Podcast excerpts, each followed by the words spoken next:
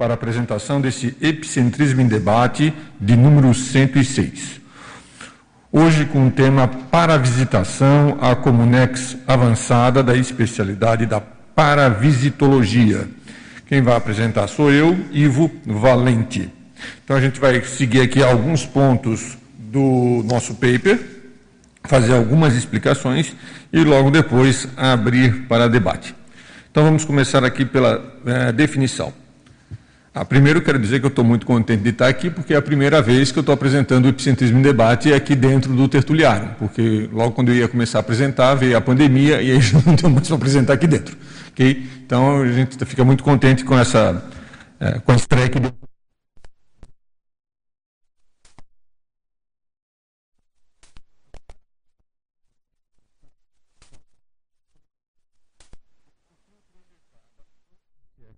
visitar um local ou ambiente extrafísico de holopensene homeostático e harmônico, capaz de promover esclarecimentos e reciclagens intraconscienciais. Isso pode ser feito tanto pelas consciências projetadas ou pelas consciências. E aqui temos alguns sinônimos para excursão a comunex evoluída, uh, evoluída.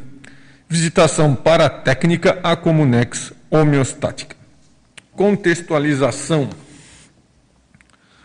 as paravisitações extrafísicas, as comunex avançadas, em geral possuem o objetivo de esclarecimento à consciência projetada sobre temas diretamente ligados à autoevolução, à interassistencialidade e a decisões críticas proexológicas, e essa eu quero enfatizar aqui, a gente vai enfatizar no decorrer do texto.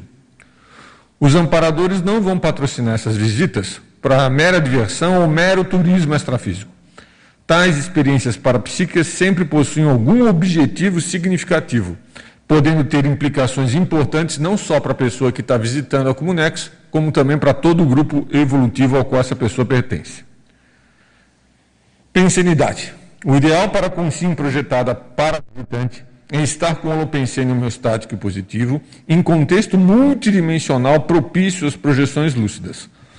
Aqui, na casuística, vocês vão ver que o contexto aqui estava extremamente propício. A gente vai explicar isso depois. Contexto multidimensional propício às projeções lúcidas, facilitando o trabalho dos amparadores para a realização da visitação à Comunex, mantendo sempre a crítica e a lucidez nos eventos extrafísicos. Então, aqui eu estou dando aqui uma geral, de maneira geral, tudo aquilo que ajuda a pessoa a ter uma experiência de projeção lúcida ou projetiva é, de maneira de bom nível, com lucidez extrafísica, tudo isso que ajuda, todos os fatores que ajudam nesse processo vão ajudar também de maneira geral na paravisitação. Então vamos aqui para a casuística. A casuística aconteceu em 2014. Em 2014 eu participei na condição de energizador do curso de campo energético Imersão Progestioterápica. Foi promovido pela OIC realizado na cidade de Gravataí, na Grande Porto Alegre, Rio Grande do Sul, ocorrido no período de 30 de maio a 1 de junho. A atividade foi epicentrada pelo professor Epicom Alexander Steiner. Falar rapidamente aqui do Imersão Progesterápica, só para localizar aí o pessoal que está assistindo o Epicentrismo em Debate. O Imersão Progesterápica é o curso de campo energético da OIC. Assim como o IPC tem o ECP2, aqui como o CAEC tem um acoplamentário, a Consecutivos também tem lá o seu curso Lucidez Retrocognitiva, a OIC possui o curso de campo Imersão Terápica. É um curso que tem algumas semelhanças ao ECP2, não é, não é igual ao ECP2, mas tem algumas semelhanças.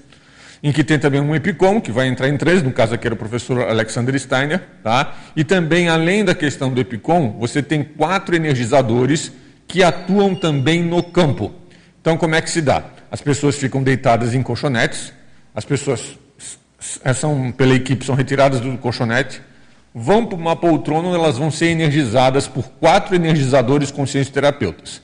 Nesse evento, eu era um dos energizadores conscientes terapeutas. Então a pessoa chega lá, ela senta lá na poltrona e os quatro conscientes terapeutas vão dar uma, é, um, um, um, mega banho de loja bioenergético na pessoa com as energias ali deles e, dos, e da equipe de paraconsciência terapeutas. Então, exterioriza muita energia, faz a limpeza que for possível dentro das circunstâncias ou otimiza determinadas situações. A pessoa sai dessa poltrona e vai depois conversar com o EPICOM em transe para psico. Eu falo conversa porque é mais ou menos um, uma conversa, uma interação e também pode ser energizada pelo EPICOM a depender ali das circunstâncias, ok? Então isso é, é, mais ou menos, eu fui muito sintético aqui em explicar como se dá o imersão projeto terápico. Depois tem debates, tem outras atividades, a coisa vai acontecendo, ok? Mas o que aconteceu nesse imersão projeto terápico de 2014 especificamente? A equipe intrafísica chegou ao hotel para a organização do curso na quarta-feira, dia 28 de maio, depois de viajar durante a madrugada. A gente acordou cedo, acho que foi umas 3, 4 da manhã, pegamos o. Quem já participou de equipe de curso de campo sabe mais ou menos como é que é, é, é essa situação. Tá? Então, acordou cedo, 3, 4 da manhã, e fomos lá pegar o avião. Aí fomos para Porto Alegre. Aí chegamos em Porto Alegre, pegamos um outro ônibus. Na verdade, pegamos um transporte, acho que foi uma van, não lembro agora, lá para Gravataí. E aí você chega, não, não chega pouco cansado, chega muito cansado, né?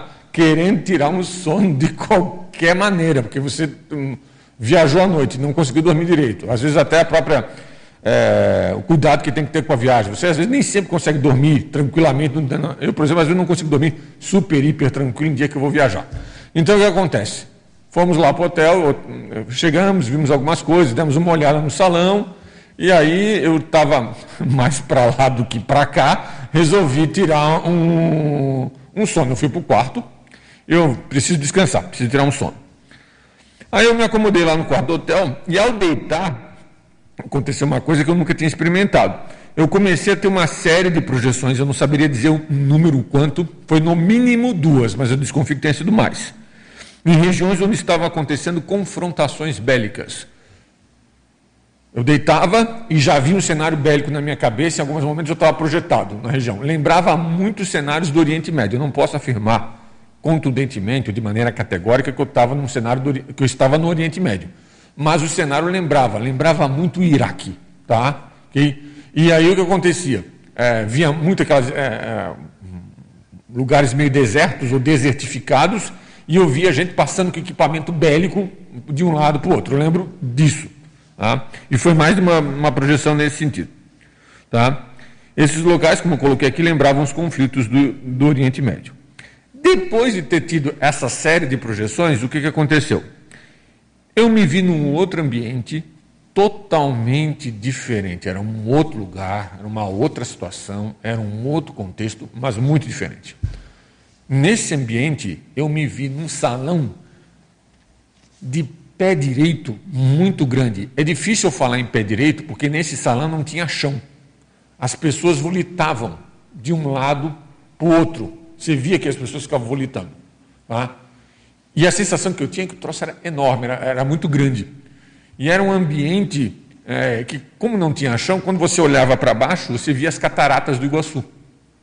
Então estava lá o ambiente, as pessoas volitando de um lado para o outro, um salão. É, é, difícil usar a expressão pé direito, já que você não tem a referência de um chão. Mas a sensação que dá é que o ambiente era, era, era muito grande. E você olhava para baixo e via a, as cataratas. Eu lembro exatamente de estar tá vendo aquelas pessoas voando de um lado para o outro e olhando para o chão, eu via lá as cataratas do Iguaçu. Em determinado momento, duas consciências, que eu sabia que eram muito categorizadas do ponto de vista evolutivo, se aproximaram. Tá? Eu não consegui ver o rosto delas com nitidez, ou pelo menos na minha rememoração, eu não consegui gravar o rosto delas. Mas eu sabia que eram duas consciências extrafísicas. E eu lembrei, até pensei no momento, eu acho que eu nunca vi gente tão categorizada até o momento na atual vida intrafísica como essas duas que estão aparecendo ali. Essas duas consciências chegaram mais perto e uma delas, a que estava mais à frente, esse negócio de mais à frente, mais atrás, quando você está no. Estou é, usando aqui para facilitar a explicação, mas não era bem isso. Mas a que estava, digamos assim, mais próxima, holopensenicamente mais próxima de mim, telepatizou o seguinte: está aqui, é o parágrafo telepatia. Que diz que em certa região do país, que eu não vou dizer qual é o nome, a, essa região do país poderia estar em condições muito melhores Porém, isso foi a parte mais importante, pelo menos foi o que gravou mais na minha cabeça. As pessoas haviam se vendido pelo dinheiro. Tá? Ela, colocou exatamente isso ok? E logo depois eu acordei. Então foi mais ou menos assim, ó, esta região do país, eu, de maneira educada e cosmoeticamente eu vou omitir aqui, tá? Essa região do país poderia estar muito mais desenvolvida se as pessoas não tivessem se vendido pelo dinheiro. Foi essa a, a mensagem que, que teve, tá? Então, todo o contexto tudo isso aí, e, e aí eu acordei para o corpo com esse troço na cabeça, do, troço do, do, que as pessoas tinham se vendido pelo dinheiro, tá? Aí eu comecei a pensar, eu não comentei, eu não cheguei a comentar com ninguém lá no, durante a imersão. Ao refletir sobre o experimento, foi possível chegar à seguinte constatação. As primeiras projeções do local de guerra visavam a doação de energias para assistência e para deixar o psicossoma com menos lastro energético. Professor Valdo, quando visitou a sua paraprocedência extrafísica, que era um alvo mental que ele tinha durante muito tempo, se a minha memória não me falha aqui, ele tentou visitar o local durante muito tempo e não estava conseguindo. Aí ele esqueceu, deixou o assunto quieto. Um belo dia ele teve uma, uma série de projeções também, diferentes dessas que a gente está colocando aqui, para outros ambientes, e daqui a pouco ele se viu lá na procedência extrafísica dele. Então ele colocou que ele teve, e pelo que eu entendi do relato dele, também foram várias projeções para deixar o psicossoma menos lastreado, para chegar depois no local que, tava, que, que precisava estar com psicossoma mais leve, digamos assim, para poder chegar. Eu acho que passei por algo na, nas devidas proporções semelhante, ok?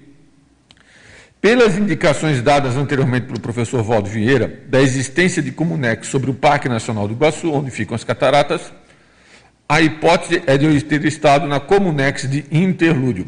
Quero deixar claro que eu não revi nenhuma placa dizendo seja bem-vindo à Comunex de Interlúdio, tá? É, ninguém me falou que eu estava em interlúdio, ok? Nem as consciências disseram assim para mim, você está em interlúdio. Ninguém, e aliás, eu nem pensei que estava em interlúdio durante a experiência, para ser bem sincero com vocês. Nem me atinei, tá? Até porque talvez esse não era nenhum foco da, da experiência. Eu só, só fui pensar nisso depois. Então, a hipótese que a gente tem, tendo em vista as circunstâncias, de ter exatamente uma Comunex sobre o Parque Nacional do Iguaçu, é que essa Comunex fosse interlúdio. Tá?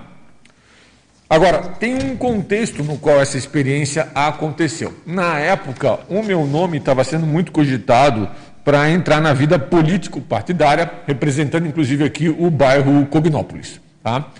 É, porque eu tinha feito movimento para ter viadutos na estrada, movimento para ter asfalto aqui na, na Cognópolis, um monte de coisa.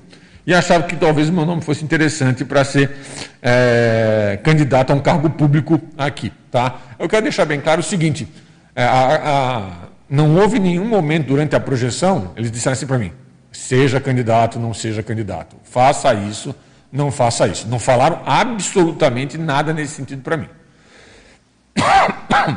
mas é mais ou menos como se fosse uma espécie de alerta para saber onde você pode se meter, entende? Tá? O fato de fazer parte da equipe, isso aqui para mim foi fundamental. É um fator coadjuvante sério aqui, tá? Não é nem tão coadjuvante assim. O fator de fazer parte da equipe do curso Imersão Projeto Terápica, participando do pensando em interassistencial e consciência terapêutico da atividade, muito provavelmente facilitou o patrocínio dos amparadores para a ocorrência dessa paravisitação.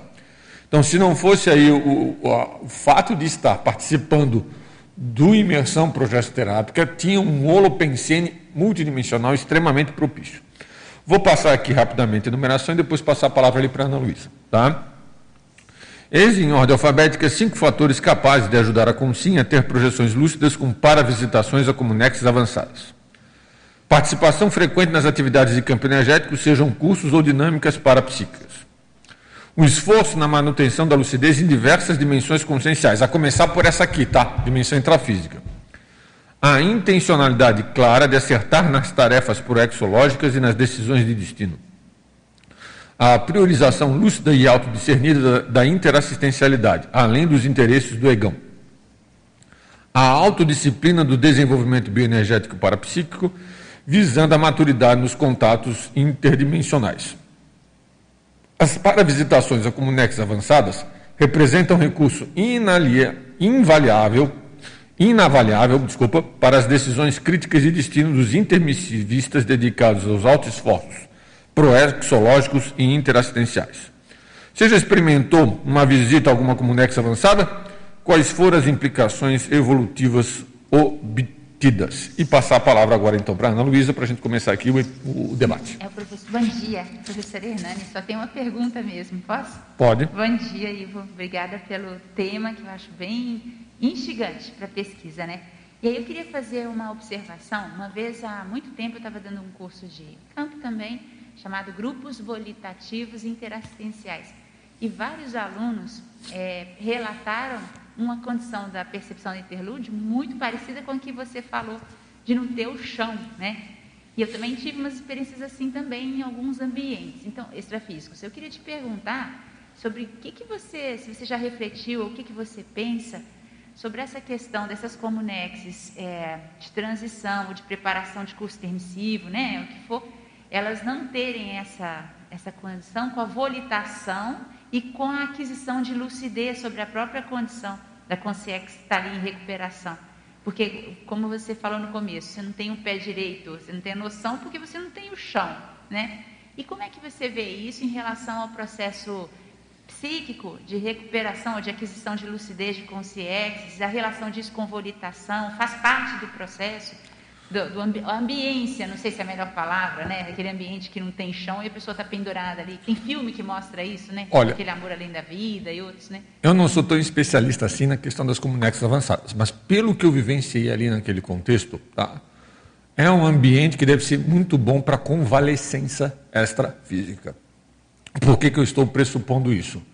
Porque ele coloca você, claro que ali, mas é uma convalescência, a pessoa tem que ter algum nível para ter aquela convalescência. Dependendo da situação, não dá para chegar lá, não. Pelo menos do meu ponto de vista. Mas se ela tiver algum nível, algum mérito, alguma coisa ali para ela ter a convalescência, para ela se readaptar à dimensão extrafísica, hum, hum, pelo menos do que eu vi até hoje, eu não tenho tanta experiência assim, é um lugar excelente para o é, convalescimento, para a convalescência extrafísica da recém, digamos assim, da recém-consciex dessomada. Acho que passa por ali, ali, ali vai dar um banho de loja. Você falou uma coisa, o professor Valdo comentava que a interlúdio tinha a finalidade de fazer muita assistência, além da questão da conscienciologia, também para a comunidade árabe, judaica e chinesa, que está aqui na Tríplice Fronteira. Parece que eles têm conexões fortes de interassistência com pessoas desses grupos que estão aqui na Tríplice Fronteira. A coisa transcende a questão, não é, transcende a questão da conscienciologia. A conscienciologia faz parte, mas há outros elementos aí sérios dentro desse contexto. Não sei se, acho que a minha resposta foi limitada, mas é o que eu consegui ver ali no momento. Foi muito bacana, que eu lembrei de um relato, não me lembro agora qual capítulo do Projeções da Consciência, em que o professor Val estava projetado e ele ficou boiando, assim, como se estivesse boiando na piscina. É, só que era no ar, naquela Comunex. E o objetivo era tentar mostrar para as consciências daquele ambiente, que eram parapsicóticas, que elas tinham dessomado, assim. Fala, Olha, eu fico aqui, ó, eu fico é, aqui no ar, né? Eu fico deitado no ar aqui, para ver se chocava. Então, o que eu pensei foi essa condição. Chega a estar num ambiente que não tem chão, né? Se isso ajuda a cair a ficha. Tá, tá sem microfone, tá? O seu som. Não. Ele vai dar uma olhadinha. Ah, ah vai pegar um já. Obrigado, Marilux. Para o que eu vi ali naquela. Opa! Para o que eu vi ali naquela situação, naquele contexto, já estava todo mundo bem adaptado. Todo mundo ali estava sempre, pelo menos do, do, que eu vi, né? Tá? É, ali era como a coisa mais. Era quase banal, era natural. Ninguém era pensava. básico, não era para. O pessoal já está no outro patamar. Por ali, isso que tem curso intermissivo. Ali, ali né? o pessoal já estava é. tudo num patamar. Se a minha percepção estiver correta, já estava tudo num patamar muito bem adequado e adaptado naquele contexto. Estava todo mundo ciente ali. Era, era natural no ambiente aquele processo de volitação. Não tinha nenhum, como é que eu posso dizer, impacto. Mas se a pessoa está em convalescença, e eu acho que precisa ter um certo nível, não, não acho que seja qualquer consciência, não. Tem que estar, tá, eu imagino que precisa ter algum mérito, ou mérito que eu digo até do ponto de vista da lucidez, a pessoa precisa estar tá melhor para poder chegar ali e ser atendida ali. Pelo menos eu penso dessa maneira. É, eu estava pensando nisso, porque nesses outros ambientes que são menos um pouquinho avançados, né, esse negócio da gravidade faz muita diferença. Aqui. Você quebrar alguma lei da física para o pessoal poder cair a ficha de que não está mais aqui, né, na dimensão intrafísica. Agora, para aquele povo, todo mundo tava, todo mundo ali era autoconsciente de que era consciência. Todo mundo ali estava ciente da sua natureza de consciencialidade ali, vamos dizer dessa, dessa maneira. Okay? Bom dia, parabéns pelo paper, professor Ivo, e grato por poder estar aqui também nesse reinício do Tertuliário aí com a tua apresentação de um tema tão importante, né? A pergunta é sobre o contexto. É, o que, que você, na, na, tua vivência, na tua forma de análise acerca dos relatos projetivos, é, relacionadas ao contexto, o fato de estar em Gravataí, naquela atividade específica, né, de imersão progetioterápica, imagino que tenha sido até no núcleo de extensão do IPC de Gravataí, lá com o nosso amigo Paulinho, né, que é um agente da paz, estuda pacificação. Então, qual, qual foram, quais foram os aspectos que você avalia do ponto de vista contextual?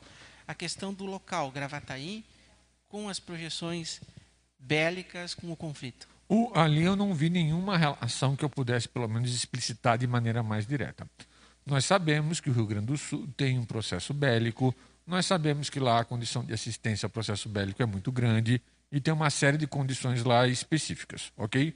Não sabia da extensão lá em Gravataí, que tem lá o, o Paulinho, como você colocou. Eu não conheço, ok? Pelo menos não conheço assim de. De, ah, de repente até já vi a pessoa, e não, mas não sei que, que, se esse era o nome da, da, pessoa, né? O que aconteceu ali foi o seguinte. É, ali a situação era mais específica, pelo que eu entendi, para o contexto onde eu estava. Era para dar um alerta. Se eu decido depois. É, é, bom deixar bem claro que a minha decisão não foi pautada só em função dessa visita extrafísica. Como eu coloquei ali, tem entre outros fatores. Ok? Essa foi uma das que pesou mais longe de ser único. Até porque na projeção não me disseram nada. Faça aquilo ou deixe de fazer aquilo. Mas ali, dentro daquela condição, havia o seguinte: esse para mim é o ponto contextual mais importante. A decisão que eu iria tomar ia ter reflexos muito grandes em vários processos. Não estou dizendo que essas consequências, esses reflexos, seriam positivos ou negativos. Tá? Claro que a gente ia fazer esforço para ser sempre positivo, independente de qual for, qualquer fosse a decisão. Mas iam ter implicações. Ali, para mim, foi um alerta. Okay? Ali, para mim, foi um alerta. Essa questão de ter sido um alerta, eu refleti depois. Ok? Eles estavam me alertando. Outra coisa, até que ponto não tinha uma conotação de paraprofilaxia? Então, eu chego lá, olha, você precisa ficar lúcido a esse respeito. Eles não usaram essa expressão, eu que estou falando agora, tá? Então você precisa ficar lúcido. Se você não ficar lúcido a esse respeito, pode dar problema. Agora tem uma coisa que aí tem um contexto que é maior da minha vida. Sempre que no meu contexto específico, em que eu tive situações para tomar decisões mais sérias da minha vida, em que eu estava meio perdido, eu tive projeções. Eu tive projeção para começar a TENEPS. Eu tive projeção para ser candidata a consciência terapeuta. Tive, tive projeções bem claras nesse sentido. Essas projeções naqueles contextos, elas me ajudaram a tomar as decisões. Tem um paper que é Projeção Consciente e Decisão eu não lembro agora o título exato do paper que eu dei, mas era projeção consciente e decisão crítica de destino, decisão de destino.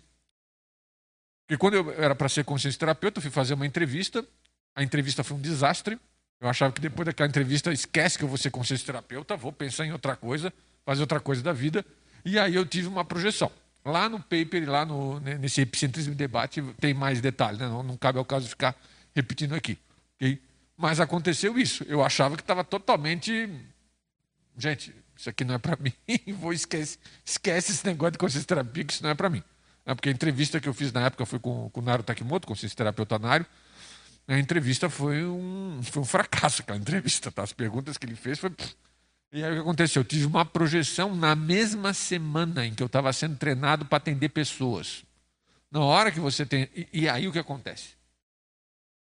Nessa, mais do que na, nessa daqui da Comunex avançada, você não fica com dúvida. Naquele caso ali, ali você não fica com dúvida. Aqui, não era questão de ter ou não ter dúvida, que era questão de me fazer refletir, de me fazer pensar. Eu penso de, dessa maneira. Okay? Hernani, não sei se temos perguntas aí para os nossos Sim, temos internautas. Alguma, temos algumas perguntas já. Bom dia a todos. A nossa primeira pergunta aqui é da Luísa Consciência, de Lisboa, Portugal.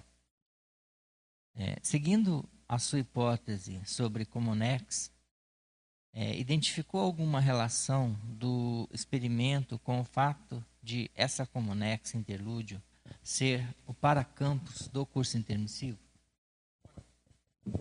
Eu não vi aulas de curso intermissivo, se bem que aulas de curso intermissivo com certeza não acontecem nesse nosso padrão aqui de sala de aula. Tá? Pode até ter isso também, mas vão além disso. É, não tive nenhuma associação específica a um contexto de curso intermissivo especificamente, para ser franco com ela mas que ali o ambiente oferece todas as condições para que as pessoas fiquem mais lúcidas e pensem no processo de intermissão e até na próxima vida e até fazer o curso intermissivo, isso eu não tenho a menor dúvida. O ambiente era muito positivo, o ambiente é muito homeostático. Então a pessoa lá tem condições de fazer o curso intermissivo? Eu imagino que sim. ok? Ali deve ter, deve ter departamentos. Essa, essas expressões que eu estou usando são analogias, porque eu estou usando uma expressão de uma condição humana para tentar explicar uma coisa lá da dimensão extrafísica. Mas com certeza deve ter departamentos lá visando o processo parapedagógico e paraeducacional das consciências extrafísicas, apesar de eu não ter visto especificamente isso. Agora, o Eduardo Dória, de Curitiba. São duas perguntas dele, vou fazer uma de cada vez. É, na, na página 1, no item pensenidade da contextualização. É, quais são as senhas de acesso à paravisitação à Comunex avançada, além de estarmos com o pensando homeostático e positivo? Podemos elencar o nível pessoal de cosmoética, o saldo da FEP e o nível interassistencial alcançado entre essas senhas de acesso? Tudo isso conta, mas eu acho que a senha principal foi dedicação à interassistência. Os outros fatores, ao meu ver, são até. Não, não dá para dizer que é secundário, né? Mas, pelo menos no meu caso específico, o fator que foi fundamental, que foi mais sério, foi dedicação à interassistência. Eles sabem dos esforços que as pessoas fazem aqui. Tá? Os amparadores têm total noção. Mesmo que o esforço não seja perfeito, tá, é, tá, tá meio manco de vez em quando, a coisa não está indo muito bem, eles têm essa noção. E eles têm noção da ficha da pessoa também. Eu não tenho a menor dúvida a esse respeito. E agora, mas o que foi fundamental aí? A senha foi dedicação à interassistência. Se a pessoa não está dedicada. Porque, veja bem, tinha uma coisa nessa época que eu, tava, que, que eu me fazia pensar muito. A consciencioterapia é o local onde eu mais sinto a interação com os amparadores. Se eu fosse candidato a vereador, talvez eu tivesse que abrir mão, pelo menos de uma percepção mais clara nesse sentido. Eu não sei se isso seria positivo. Tá? Então, essas condições eu acho que são importantes aí. Eu, pessoal, é bom deixar bem claro que eu estou compartilhando meu laboratório pessoal, mas aí cada pessoa vai ter, nas suas decisões críticas de destino, vão ter as suas variáveis, vão ter as suas condições específicas. A pergunta da senha do Eduardo Dória é muito boa. E eu vejo que, no meu caso específico, e isso pode variar de pessoa para pessoa, é a condição da, da, eh, da interassistencialidade. Tá?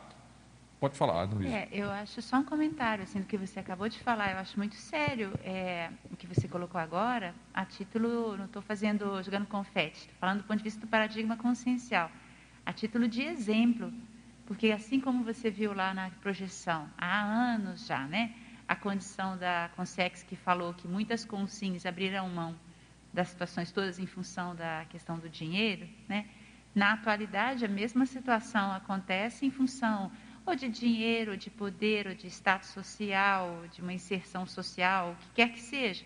E paradigma consciencial, bancar isso, não quer dizer fazer voto de pobreza, não quer dizer ter, não ter vida social, nada disso.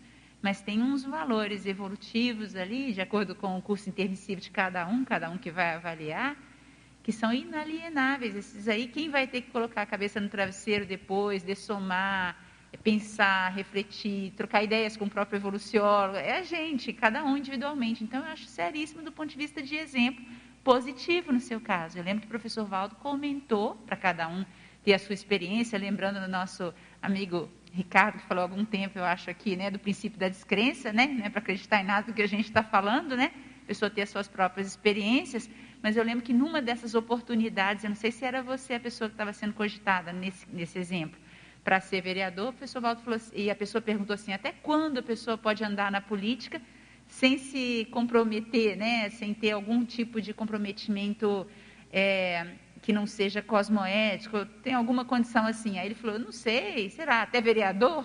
Então, assim, ainda está numa condição bem complicada. Não estou dizendo que a gente não, é, cada um que vai avaliar a sua vida, cada um, não estou dizendo que ninguém vai se envolver, mas tem situações que são complexas, dependendo do contexto de cada um, né? Esse envolvimento. A questão tem um ponto aí. Tem dois pontos que eu acho que vale a pena uh, ponderar nisso que você colocou, Ana Luísa.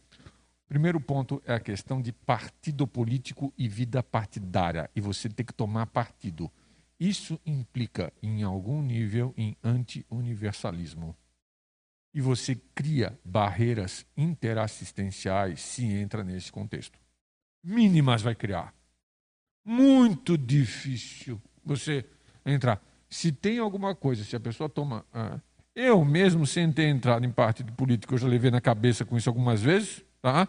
desse troço se manifestar e você tomar partido, e, e aí, um, dentro de um partido fica muito pior, a coisa fica muito mais é, complicada. Outra coisa, o fato da pessoa não entrar num partido político não significa que ela não possa exercer ações de cidadania em prol do bem coletivo. Tá?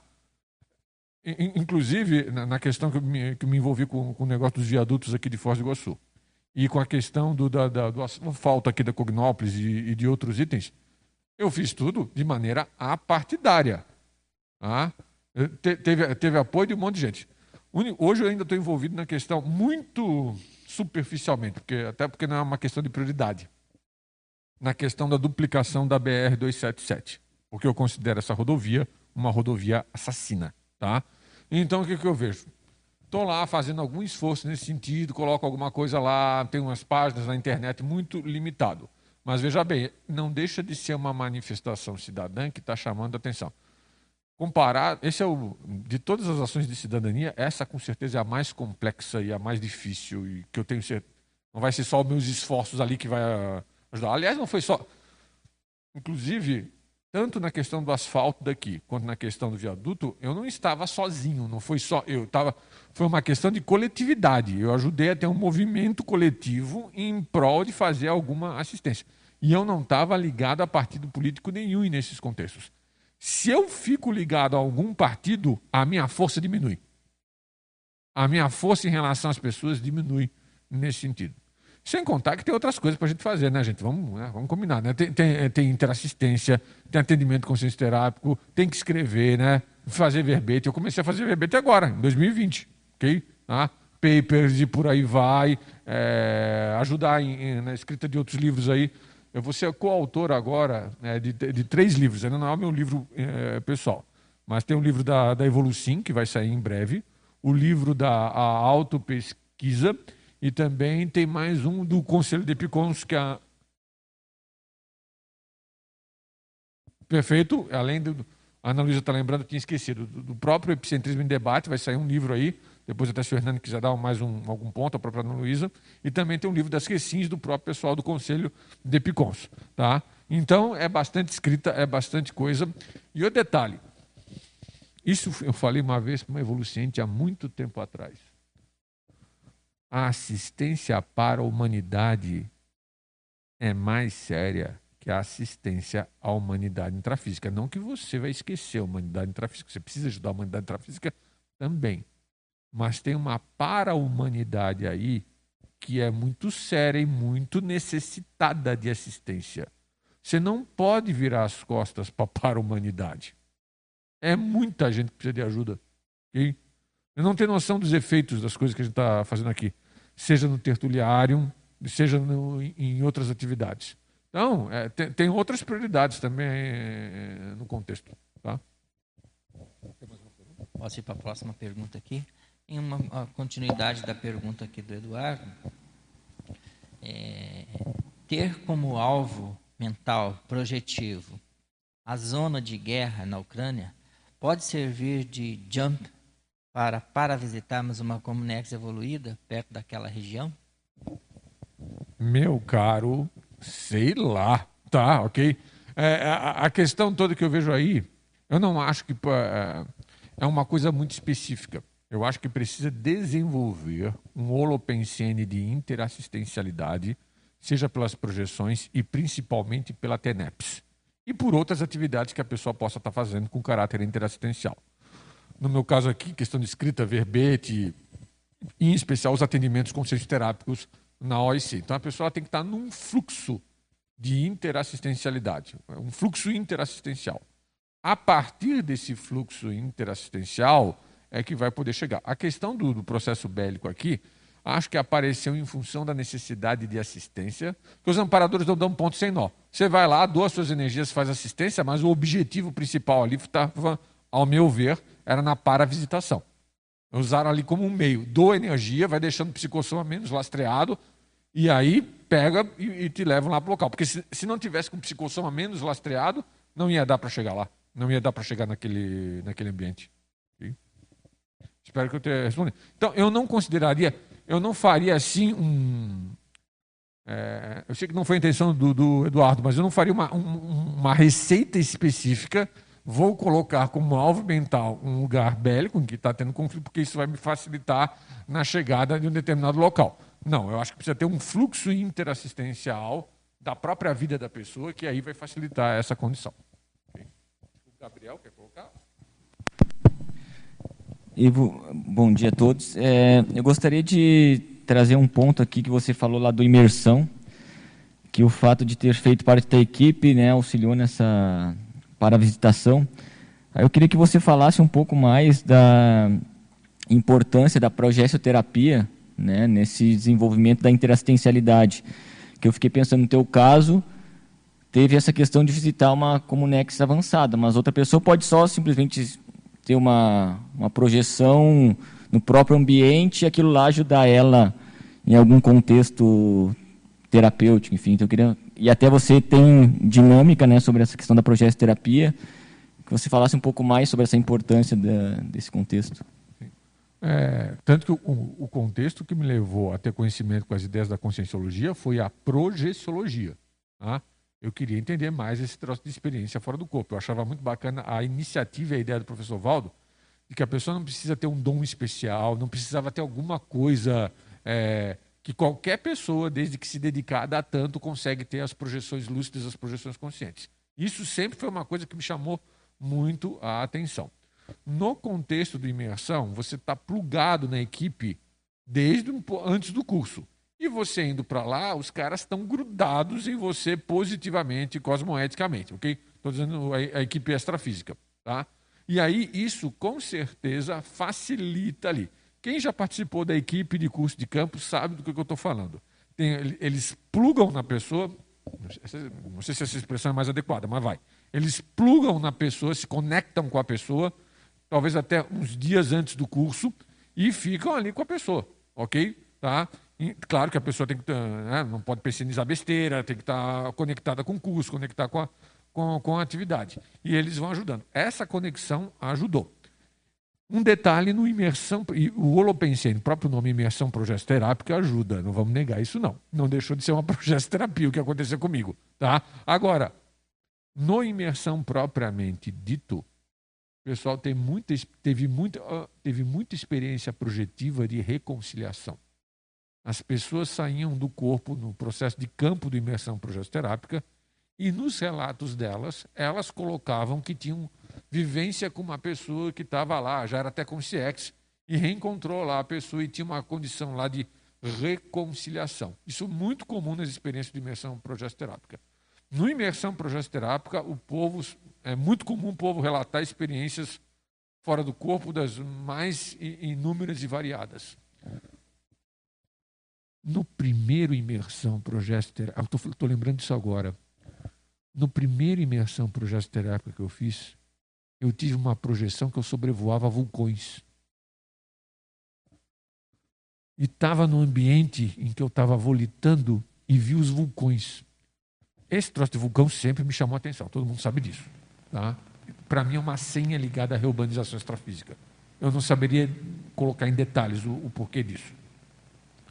E eu voava e tinha vulcões. Eu, eu via vulcões que não estavam ativos, não, mas eu sabia que eram vulcões. E eu tenho, uma, eu tenho uma conexão fácil com esse troço de vulcões e de, e, e, e de outras coisas semelhantes. Tá? Então, isso foi no meu primeiro imersão. Não foi no trabalho de campo, é bom deixar bem claro. Tá? Normalmente, as minhas projeções de imersão progesterápica ocorrem nas noites em que o curso está acontecendo. Nesse caso aqui, foi duas noites antes é, do curso até começar, propriamente dito. Tá? Acho que a Ana Luiz ia falar alguma coisa. Falar, eu vou falar então do, da referência do que você já escreveu, do eventos naturais e reurbanizações. Sim, é isso? E aí tem isso. até o artigo publicado no Fórum Internacional da Consciência, no FIC. Isso tem disponível nos anais da Conscienciologia, no portal de periódicos, né? Uhum, exatamente, é isso mesmo. Tá?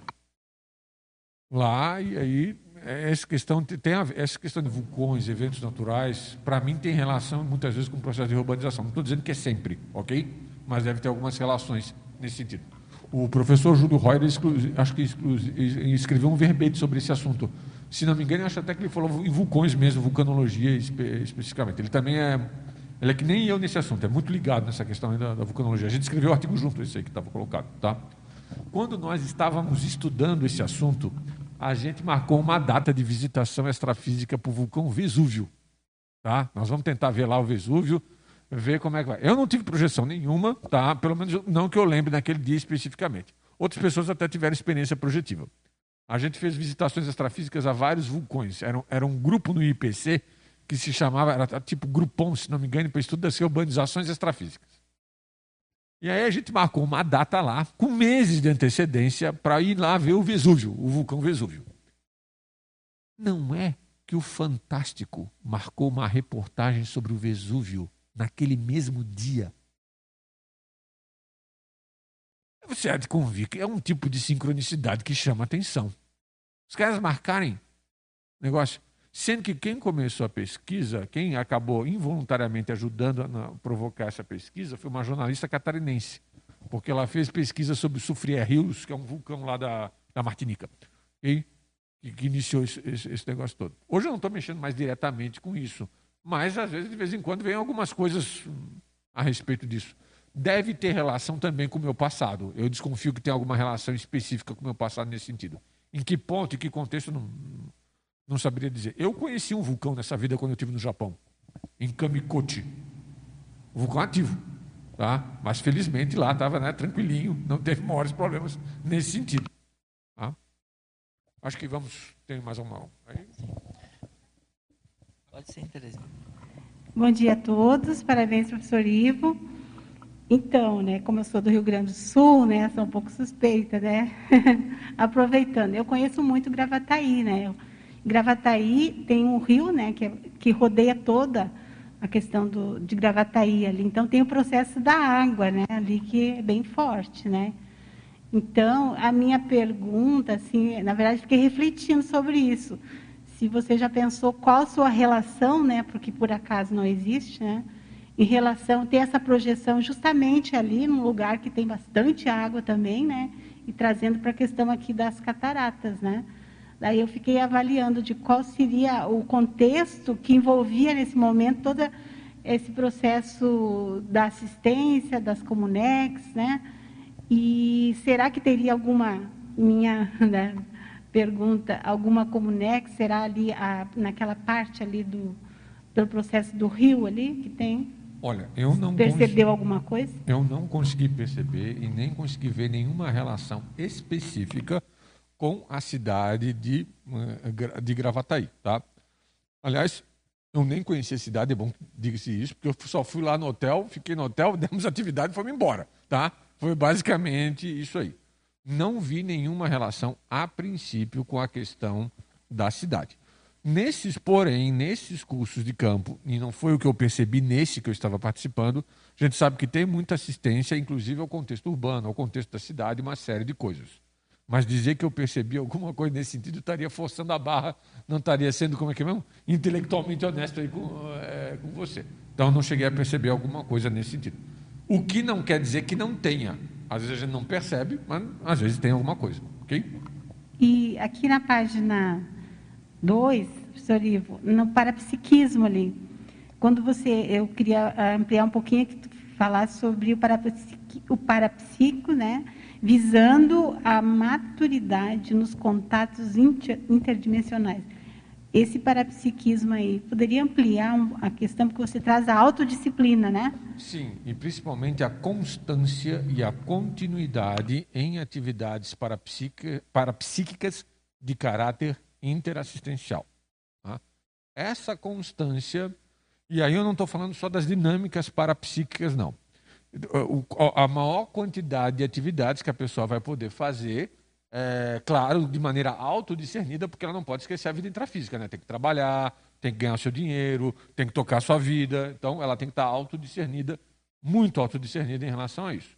Mas no, no meu caso específico, eu dei muita aula de conscienciologia. Até hoje eu estou dando aula de conscienciologia.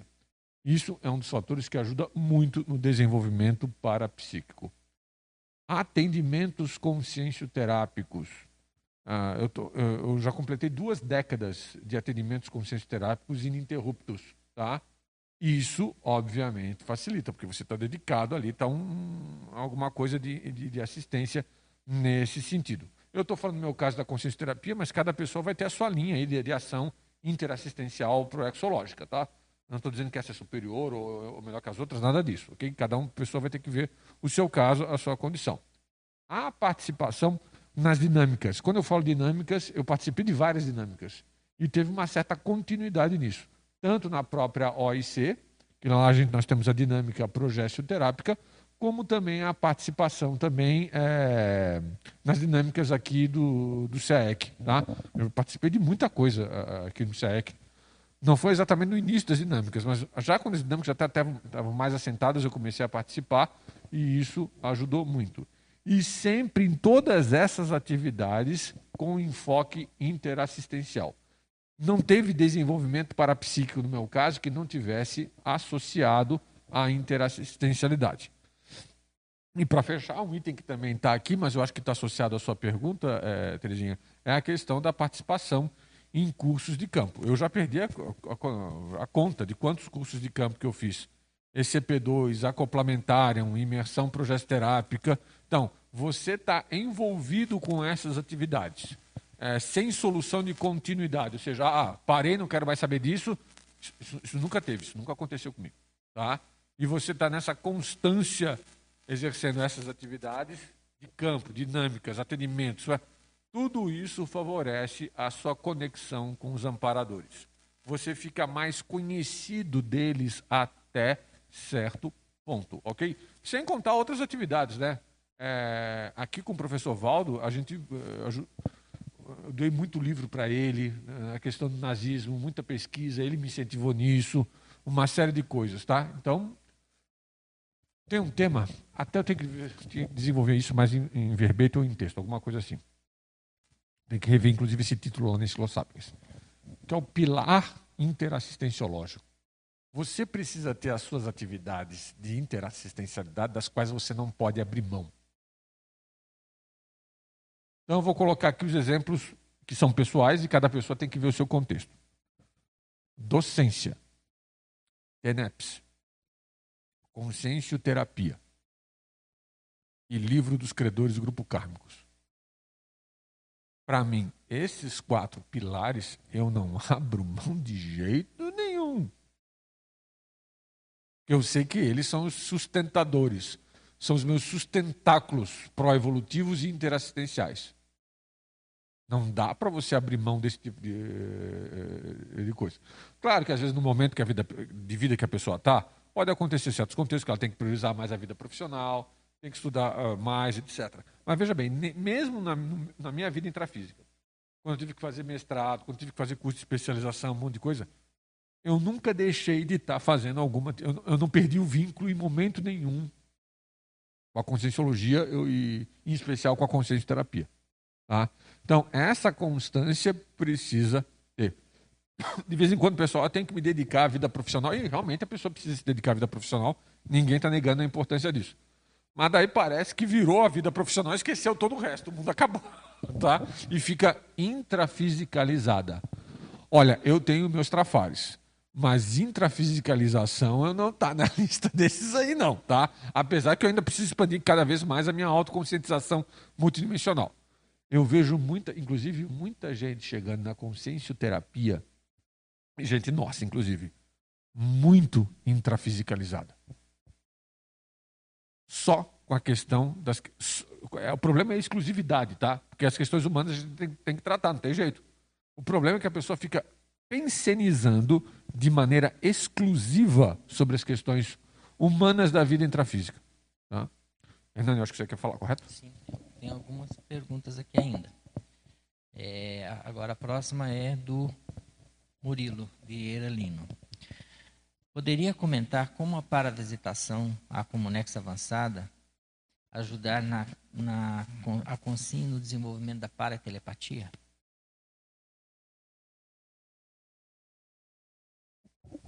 No meu caso, nessa experiência, a paratelepatia ela aconteceu muito naturalmente, de maneira muito espontânea. Ah, a Consex chegou, telepatizou, eu entendi. Aliás, eu não falei nada para a Consex, eu só escutei.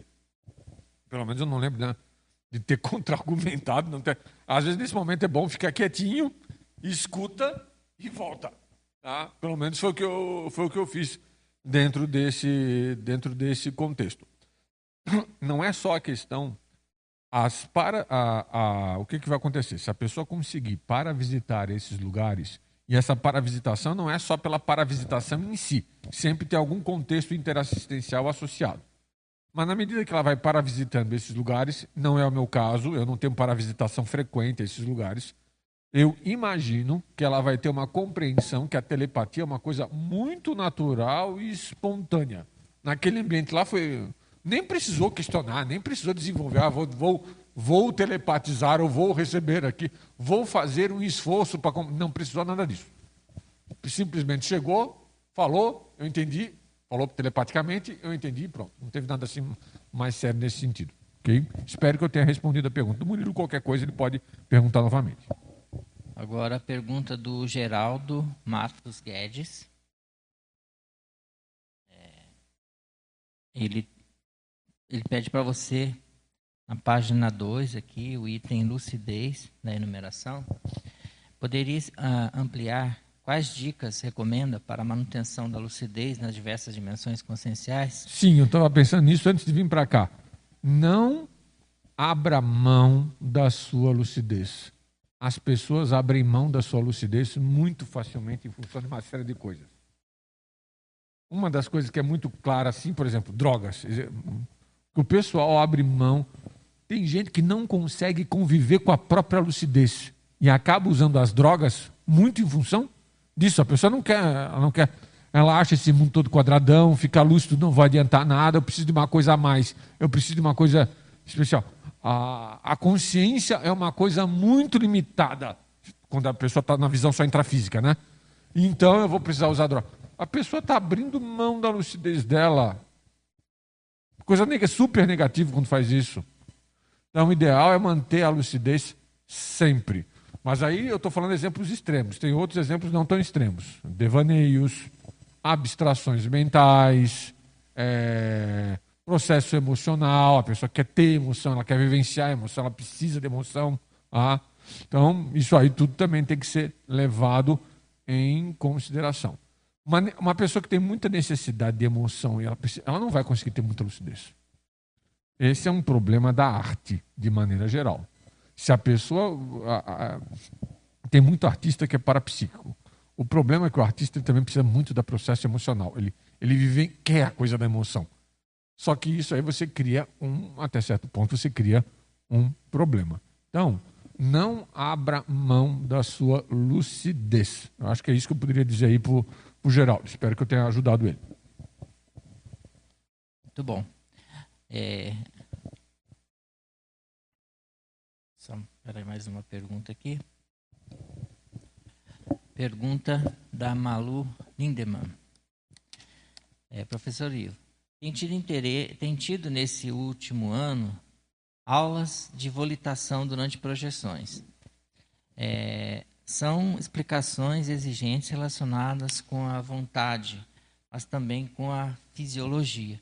O que poderia retirar como hipótese? Que a sua responsabilidade é grande, minha cara. Essa é hipótese que eu tenho, tá? Veja o que, que você vai fazer com isso. O que, que você está tendo com essas projeções. Qual é o seu ensinamento, ok? É, você já é docente de projeciologia e conscienciologia? Você já está fazendo alguma tarefa assistencial, ok? Claro que aí a pessoa vai ter que passar pelos critérios das instituições e ver tudo direitinho, né? Ok? É, não é assim, é, isso não é uma coisa assim deslocada. Mas veja bem, o que, que você está fazendo em termos de interassistência com esse conhecimento e com essas vivências pelas quais você está passando? Quer complementar? Só para chatear, se ela é docente, assim que melhorarem as condições sanitárias, já é docente itinerante? Porque está tendo aula de volitação. Exatamente. Se você já é docente, já é docente itinerante, você já deu, ministrou aula de ECP1, é, como é que está é, é, essas condições aí você? Se bem que eu não tenho muita autoridade, eu não cheguei a dar uh, esse P1, acabei dando outras atividades na, uh, na OIC de naturezas distintas, tá? Mas docência de ECP1 é um desafio muito positivo e cosmoético que uma pessoa pode ter, ok? A docência de ECP1, o ECP, eu não fui docente de ECP1, mas eu fui muito ajudado no ECP1, ok? É, então, a docência de ECP1 está entre as experiências eu fui uma vez. É... Deixa, deixa, claro, Ivo. Okay. Você fez treinamento docente corretíssimo para o ECP1, porém você assumiu a consciência terapia.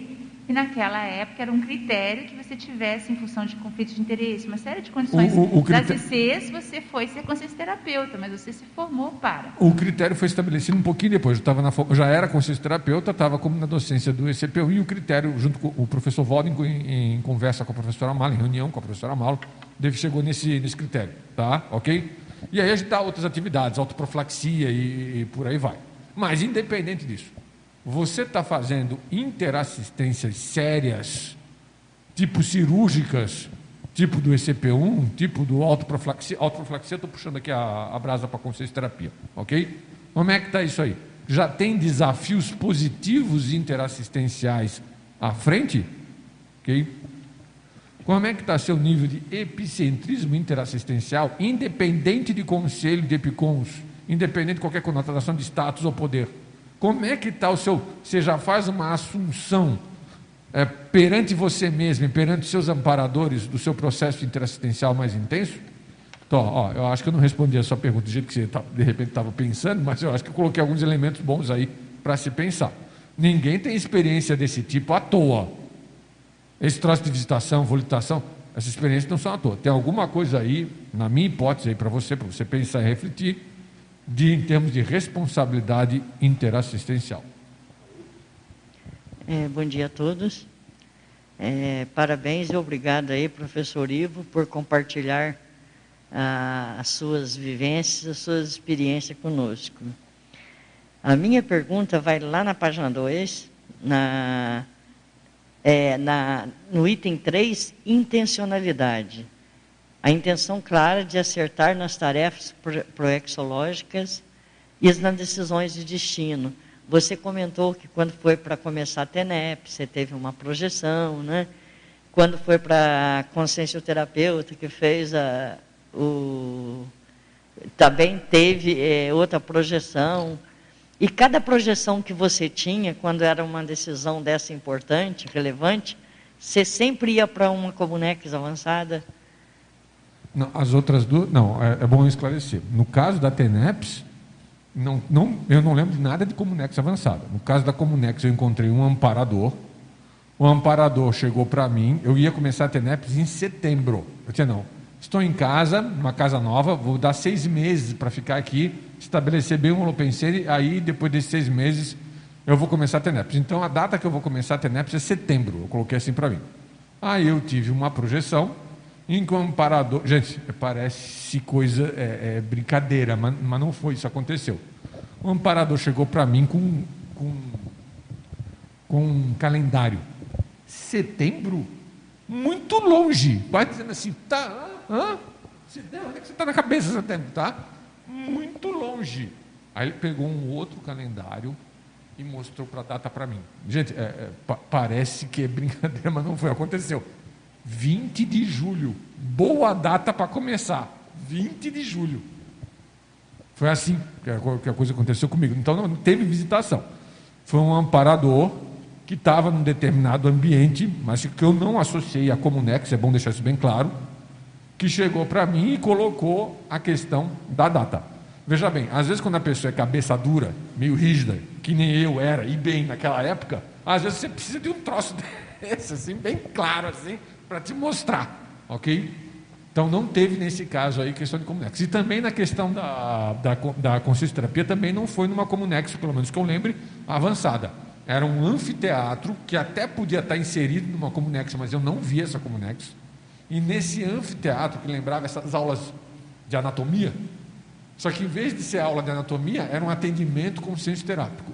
Estava eu lá, mais com algumas pessoas, e nós estávamos atendendo, ok? E, do, e eu via que tinha muita gente no anfiteatro, estava vendo. Mas era um anfiteatro extrafísico, e eu não associei esse anfiteatro a momento nenhum com o Comunex. Comunex foi nessa, nessa projeção aqui hoje, ok? Então, às vezes a pessoa pode ter uma projeção que vai ajudar ela na decisão de destino, em ambientes muito diversos. Às vezes, uma assistência específica na baratrosfera pode ajudar, a, desde que a pessoa faça isso com lucidez, obviamente, né? Pode ajudar numa decisão crítica. Eu tive a sensação que só, só uma pergunta de curiosidade: você chegou a pesquisar se 20 de julho é alguma data específica dentro da Reovex, de tudo que você estuda aí? Dia 20 de julho, é. tem duas coisas aí. Foi quando teve o atentado contra Hitler o atentado que foi com o Stoffer, mas negativo, aquele troço é um troço negativo, vamos deixar isso bem claro. Sim, dentro tá? do contexto da Reovex que eu estou falando, você ia começar a ter NEPs. Tá. Exatamente. E, agora, depois disso, teve outras situações aí com a TENEPS e tal, mas, ok? Mas aí, mas esse troço que eu estou associando com a data, foi inevitável ter feito essa associação em função do estudo com o nazismo, era um negócio negativo, tá? Era um atentado terrorista, mas era o Hitler, não interessa, era um negócio negativo, estava bem ruim, tá? Essa foi a única coisa que eu vi que tinha de coincidência. Mas eu também não posso dizer que tem uma associação clara e que fique direta, tá? Okay? É, eu só queria ah, tá. comentar, o, Ivo, quando você falou que na hora que chegou na Comunex, que ela não tinha chão e que as pessoas volitavam. É, aí você falou o negócio da lucidez. Eu tenho uma projeção que eu vou direto, eu também não entendo falando de lucidez, porque o que a gente aqui, a lucidez que a gente tem aqui, a gente geralmente tem lá, né? E eu estou num paraambulatório, ou para-enfermaria, que eu também, não, eu vejo o chão, acho que eu vejo o chão, mas eu vejo tudo vidro de um lado, vidro do outro, vidro na frente, vidro atrás. E sempre quando eu volto, eu falo, por que, que eu não olhei para o teto para saber se era de vidro também e como que era o chão? Aí eu estou lembrando isso daí, eu não sei, eu, eu tenho a curiosidade para saber se, se o chão era de vidro e se o teto era de vidro, mas quando eu vou lá eu nem lembro de, de observar isso. Eu acho que simplesmente não tem nem teto nem chão, nem o vidro está lá, ok?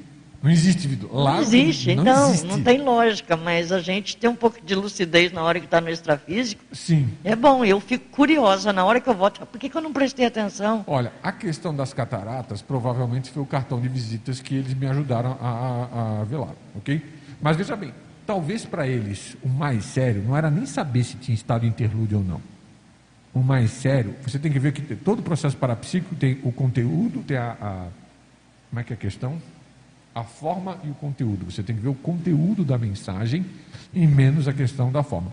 Outra coisa, gente, muita gente aqui da, da CCCI, eu tenho como hipótese, o professor Walter chegou a falar isso claramente, já foi interlúdio. Se a pessoa lembra ou não lembra, aí é outro papo, tá? Se ela teve noção, se ela teve... E às vezes ela estava lá lúcida, mas não conseguiu lembrar depois, não teve rememoração. Isso pode ter acontecido também. E é provável que até muitas outras pessoas que nem são moradoras de Foz talvez já tenham estado lá. Ok? Então isso aí é, é, é muito relativo. O mais sério aí é o conteúdo da mensagem. Talvez para ele, se eu não soubesse que estava interlúdio, se não soubesse que eh, nada disso, interlúdio eu só cheguei na conclusão depois. O mais sério era o conteúdo da mensagem. O resto, até certo ponto, ficava secundário. E, e os, as consciências, aquelas ali, eu tenho certeza disso. Para elas, pô, se eu ia ter noção que ia estar interlúdio ou não, se eu ia saber que ia ali, ali. Para elas, até certo ponto, era secundário. O mais sério era entender aquilo, do tipo, o povo se vendeu pelo dinheiro. Era esse o ponto essencial que eu tinha que entender. O resto, até o próprio aspecto de interlúdio, ficava secundário perante o conteúdo da, da mensagem. Acho que o Hernani quer colocar alguma coisa. Sim, tem mais algumas perguntas. É, a Cibele Lobo, ela pergunta aqui. Qual a opinião do senhor, senhor sobre o surgimento de comunidades espiritualistas com sessões mediúnicas e transcomunicação na assistência a trabalhadores que lá trabalham a terra e a manutenção do local. Existem comunexas mais variadas, cada uma tem o seu mater pensene específico, cada uma tem... A gente aqui está tentando falar mais das comunexas que têm algum caráter interassistencial. O professor Valdo fala sobre essa questão ali é, no Projeções da Consciência de diversas dessas comunexas. Então tem que estudar lá a situação da comunex, ok? E outra coisa, elas não atendem só a questão do chamado espiritualismo, elas são universalistas no processo da interassistência. Então, vão ajudar lá de pessoas de tudo quanto é tipo, ligadas às, às mais diferentes organizações e instituições. A questão da transcomunicação em si, eu acho que ela precisa ser refletida. O melhor mecanismo de transcomunicação que você pode ter é a partir da própria projeção consciente, uma experiência fora do corpo, que supera inclusive o processo chamado mediúnico. Você sai do corpo e vai ter a vivência lá em loco. Seja de desassédio, seja uma projeção em que a pessoa não fique nem muito longe do corpo físico, mas ela está tendo noção da multidimensionalidade, ela está tendo experiências fora do corpo, ela está tendo projeções. E ela está constatando, por ela, aquela realidade. Por isso eu volto a lembrar do princípio da descrença Inclusive, a gente tem uma placa aqui no Tertuliário e, e em todo lugar onde tem evento da Conscienciologia. Não acredite em nada, nem mesmo no que lhe informarem aqui no Tertuliário. Experimente, tenha suas experiências pessoais, tenha a sua autocomprovação. Que depois que você sai do corpo físico, você não precisa, você dispensa condição mediúnica de intermediários, você dispensa é, muletas, você dispensa, inclusive, a própria transcomunicação, essa questão dos aparelhos, ok? E você vai ver a realidade em loco, tá? Eu cheguei a fazer nessa vida intrafísica curso de transcomunicação, tá? Ok? É, é, e aí o que acontece? É o negócio dos aparelhos, daí tem, envolve o negócio da ectoplasmia, envolve tudo. Gente, a projeção dá muito trabalho de Sísifo, Okay? Nesse trabalho da comunicação, para mim, é um trabalho de Sísifo, na minha modesta opinião pessoal. Penso que, em termos de comunicação, muito melhor, interdimensional, é você ter a sua experiência fora do corpo, a partir da sua própria vontade, da sua intencionalidade positiva, da manutenção da sua lucidez. E aí você vendo lá a dimensão extrafísica, por própria, digamos, por experiência própria, sem intermediários. Espero que eu tenha ajudado aí a pessoa. Tem mais uma pergunta aqui da Sibeli. Ela diz o seguinte: Moro numa comunidade espiritualista chamada Alvorada Nova, na, na Paraíba, eu acho, né? É pautada no autoconhecimento e assistência física e espiritual. Aí ela pergunta: o que o senhor acha da expansão de campo por consagração de ayahuasca? Eu acho uma furada, uma roubada sem tamanho. A ayahuasca é um elemento que pode induzir a pessoa à psicose, tá? Ou seja, uma pessoa tem uma predisposição à esquizofrenia, tem uma predisposição à psicose, a ayahuasca pode dar o impulso, o impulso que faltava para a pessoa ficar psicótica. Olha o caso da pessoa que matou o Glauco, o cartunista, que inclusive já dessomou também. Ok? Então, eu sou, digamos assim, totalmente contrário. Aliás, dentro da conscienciologia, nós dizemos que a pessoa tem que exercitar a vontade, a lucidez. Uma vez perguntaram para mim, num certo contexto, que eu não vou dar detalhes, qual era a droga que eu usava. Eu falava, eu tenho duas drogas. A primeira droga é a minha lucidez. Eu não abro mão dela de jeito nenhum. E a segunda é livro. Sou viciado em livro, tá? Então eu uso essas duas. E é, tem algum problema? Ah, então, essa questão do processo da ayahuasca é, ao meu ver, negativa. Tá? Deixar isso bem claro. Então, outra coisa, alucinógeno. Processo de alucinógeno nunca vai ajudar você a ter clareza nas parapercepções. Vai. A tendência é obnubilar mais, vai criar algumas coisas. Pode ter no meio uma experiência parapsíquica? Pode. Tá? Pode. Mas a tendência não é ter uma experiência parapsíquica de natureza positiva e saudável nesse sentido. É, na questão da dependência, não estou dizendo que né, as pessoas que usam ayahuasca não necessariamente são dependentes químicas, é bom deixar isso bem claro. Mas no uso de substâncias psicoativas como um todo, é sempre bom ter muito conhecimento, entender bastante, até para poder ajudar determinadas pessoas que estão nesse contexto. Agora, se a pessoa é intermissivista, se a pessoa quer fazer a programação existencial dela, ela vai abrir mão de todo o processo, pelo menos em tese, vai abrir mão de todo o processo com drogas, todo o processo que é, apodrece o cérebro e também de todo o processo místico. Olha, todos nós aqui, é, com CIS e CIEX que estão aqui nessa sala, já estão por aqui de processo místico. Está por aqui de processo místico. Tá? A gente já teve vida em tudo quanto é coisa de misticismo, dentro da Índia, dentro de outros países, dentro de outra coisa. Para nós aqui a gente já está saturado. O misticismo afronta a racionalidade. Não dá para aprofundar em coisas que afrontam a racionalidade. Tá? Foi isso que eu espero ter ajudado a pessoa. A gente, às vezes, a gente é meio enfático, meio histriônico, mas às vezes vale a pena ser um pouco mais enfático e histriônico a depender do tema. Né? Gabriel, acho que queria. Não, só complementar aí o que você falou dessa questão do desenvolvimento do autoparapsiquismo, que muitas vezes, pelo passadão é, místico, a, a pessoa tem a tendência de ficar esperando né, que, que alguma coisa aconteça.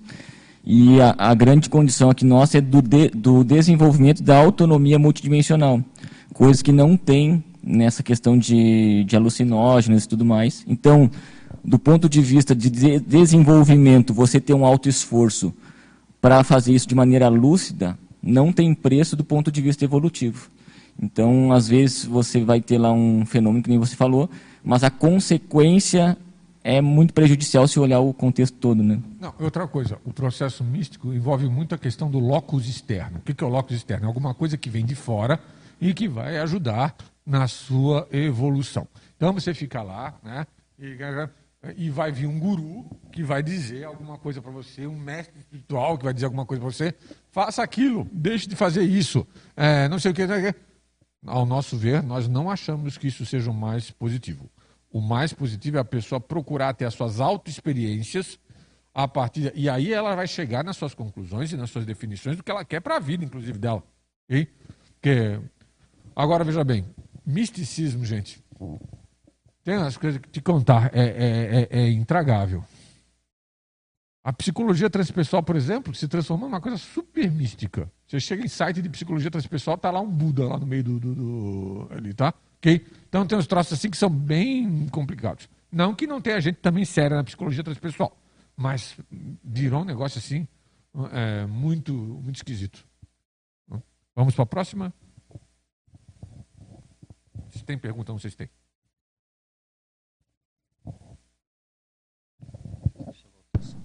E aqui uns comentários também do pessoal. A Joyce falou que ela aqui, ela teve também num lugar com muitos vulcões. Não sei se pod o que poderia ter sido. Fui levada. Parece importante, mas não sei. Está relacionado com várias visitas a locais diferentes. Tá? Eu comento também no aspecto dos vulcões, né? E tem também aqui um, um comentário da, da, da Joyce também, que ela esteve num local redondo e fechado por vidros, que ela também considera que talvez seja a interlúdio. A Maria Lux também falou da questão do, do, dos vidros agora há pouco. É, então, não, não é, saberia dizer, ela vai ter que anotar, analisa tudo direitinho. a questão dos vulcões, era bom anotar também o que o fato de eu ter tido uma experiência não significa que ela tenha tido uma experiência, apesar de ser com vulcão também, não significa que tenha o mesmo sentido ou mesmo mater pensando. Ela vai ter que avaliar é, nesse sentido. Outra coisa, a gente está falando de vulcão aqui, pessoal, mas não é para chegar perto de vulcão em erupção, tá? A gente tem uma vida, tem uma proexis para cumprir, não é para dar bobeira e dessomar num vulcão. A gente não está querendo nada disso aqui, não, ok? É. Uma coisa, essa questão do vidro, eu vi uma tertúlia, o professor Valdo falando sobre translucidez, né, que é uma característica das, das Comunex, principalmente as mais avançadas. Você está lá, você vê os ambientes, mas ao mesmo tempo eles são translúcidos. Né? Às vezes até o psicossoma das pessoas são translúcidos. Você, mesmo que você está vendo, mas a visão atravessa as paredes, atravessa as pessoas, né? daí a sensação de não ter chão, às vezes, ou de não ter parede, ao mesmo tempo que tem é uma sensação paradoxal, né? que você vê as, os, as limitações do local, mas você também vê depois de, dessas limitações. Então, isso talvez seja essa característica da translucidez. Tanto que pode acontecer em função da parapercepção da pessoa que está expandida, então a clarividência dela está atravessando as, as estruturas, como também a própria estrutura é translúcida. Perfeito. Não tenho que acrescentar isso, não. Então, muito bom. Agora, é...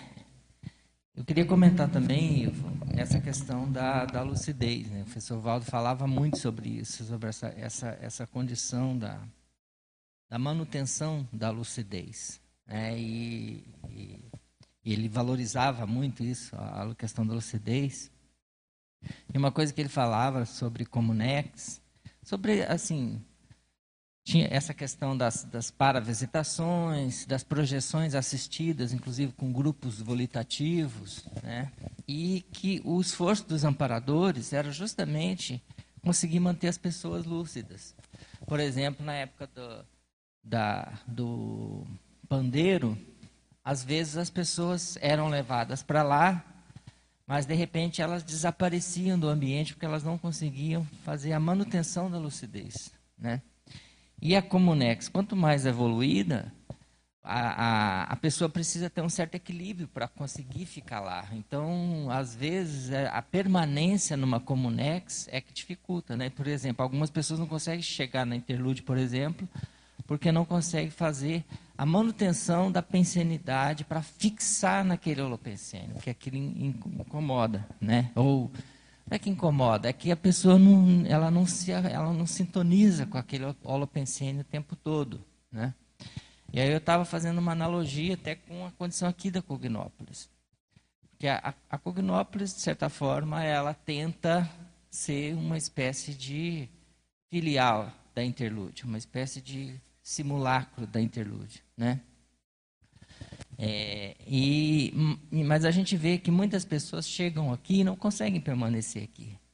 Né? A pessoa chega, ela fica um tempo, e ela começa a ficar incomodada e ela acaba saindo. Né? Que é justamente o aspecto da pensenidade, de você conseguir permanecer no ambiente. Né? Aqui não é instantâneo como é na dimensão extrafísica, mas de uma maneira similar, pode acontecer também, da pessoa não conseguir ficar aqui por causa da manutenção da pensenidade. Poderia comentar sobre isso aí? Tem que comentar muito, não. Concordo plenamente. Mas eu acho que a Ana Luísa quer complementar aí, se, se, se eu entendi bem. Vai lá, Ana Luísa. Opa, na mesma linha do que o professor Hernani acabou de falar, eu ia perguntar sobre isso aí, da questão da lucidez. Só que aí eu ia trazer, ia complementar exatamente ao que ele está falando é, na dimensão intrafísica. A gente está, a meu ver, tá, nessa época atual, com uma condição fora do comum em termos de oportunidade de desenvolvimento do parapsiquismo, da projetabilidade lúcida, em função da demanda assistencial que existe. A Reubeck está full lá, né? Deve estar tá na curva lá do pico para chegar lá até 2075. Nem sei se é o pico ainda, mas está tá nessa situação. E paradoxalmente, ou de uma forma não coerente, né? Em função de série de justificativas lógicas do ponto de vista intrafísico, tem muita gente se dedicando à sobrevivência é, é, financeira, a questão, sei lá, os vários conflitos em função do isolamento social que muita gente vivenciou e tudo isso, e está intrafiscalizando mais ainda nesse período, que seria exatamente o oposto, para, a meu ver, tá? para desenvolver a projetabilidade lúcida, o parapsiquismo, a intercooperação dos, dos intermissivistas, por exemplo, que às vezes até fizeram curso intermissivo próximo, contemporâneos, mas para que a gente fique mais lúcido aqui. O que, que você poderia falar nessa questão de sustentação, como o professor Hernani falou, da lucidez, extrafísica, mas a partir da dimensão intrafísica. O que, que você acha que ajuda mais nesse contexto que a gente está vivendo a não ficar uma abóbora, a pessoa perceber e conseguir ter decisões lúcidas nesse contexto, que a meu ver é uma prova de fogo, assim, é um ácido, é um teste ácido que a gente fala, né? Para a pessoa conseguir ficar mais lúcida, mudar de patamar evolutivo, na interassistencialidade, na dimensão intrafísica, e aí sim ir para o extrafísico. Nani, você quer continuar o raciocínio, alguma coisa? Não. Não. É... Tem uma é. outra pergunta aqui, mas pode concluir. Ok. Uhum. Gente, eu, eu, eu, vou ser curto né, nisso aí. A vontade é o hipomócleo da lucidez. O que, que é o hipomócleo? Aquela alavanca da lucidez. Então, a sua vontade é quem faz a manutenção da sua lucidez. Essa frase não é minha. Essa frase foi de um capítulo dos 700 experimentos que o professor Valdo usou. Depois, na edição final, essa frase não apareceu. Mas ficou para mim. Porque você sabe, né, quando tava, o professor Walter estava fazendo os 700 experimentos, alguns capítulos eram meio que pirateados, tá? E chegavam no pessoal. E num desses capítulos lá, tinha essa frase que eu nunca esqueci. Mas depois, na edição, para valer definitiva, essa frase não, não ficou lá. Que a vontade é o hipomócleo da lucidez. É a alavanca da lucidez. ok? Então, a vontade é quem mantém a lucidez o tempo todo. ok? Então, não sei se é isso que estava chegando nesse item.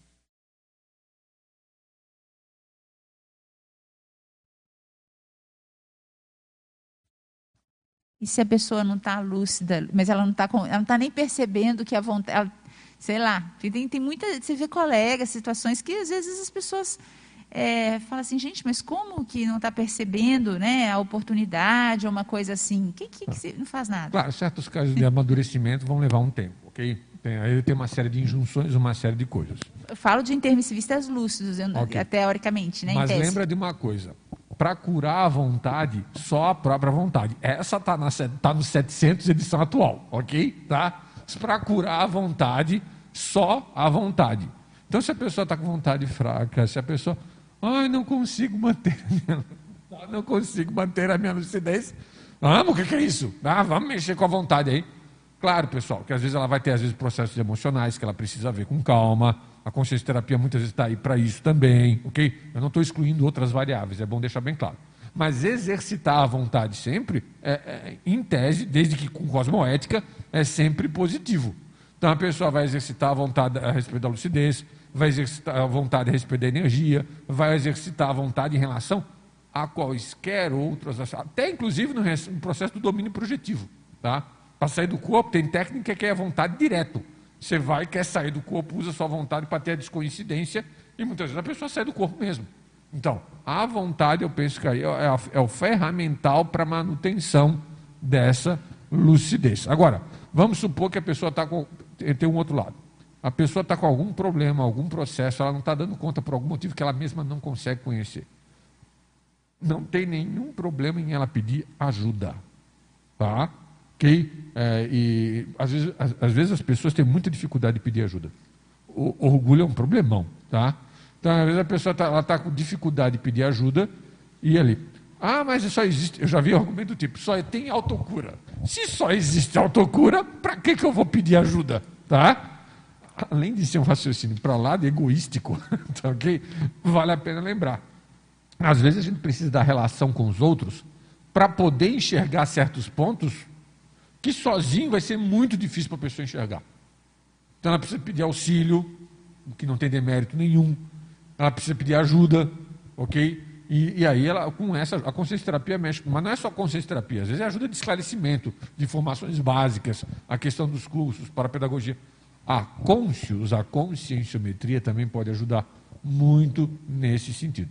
Não sei se eu consegui responder, tá, Ana Luísa, mas acho que vai no, ali, tá? Não sei se o eh, Renan quer complementar mais alguma coisa, tá tranquilo? Só, só lembrei daquele. O professor Valdo fala do, do trinômio, né? da vontade, da auto-organização da intencionalidade. Né? Os dizer, três poderes. São os três poderes. Né?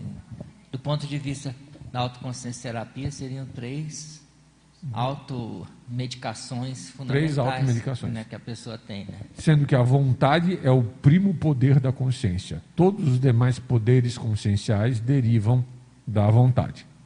Agora, aqui a gente está falando sempre de vontade com cosmoética. Não é vontade bélica. Não é vontade, porque o povo do belicismo está cheio de vontade para fazer besteira.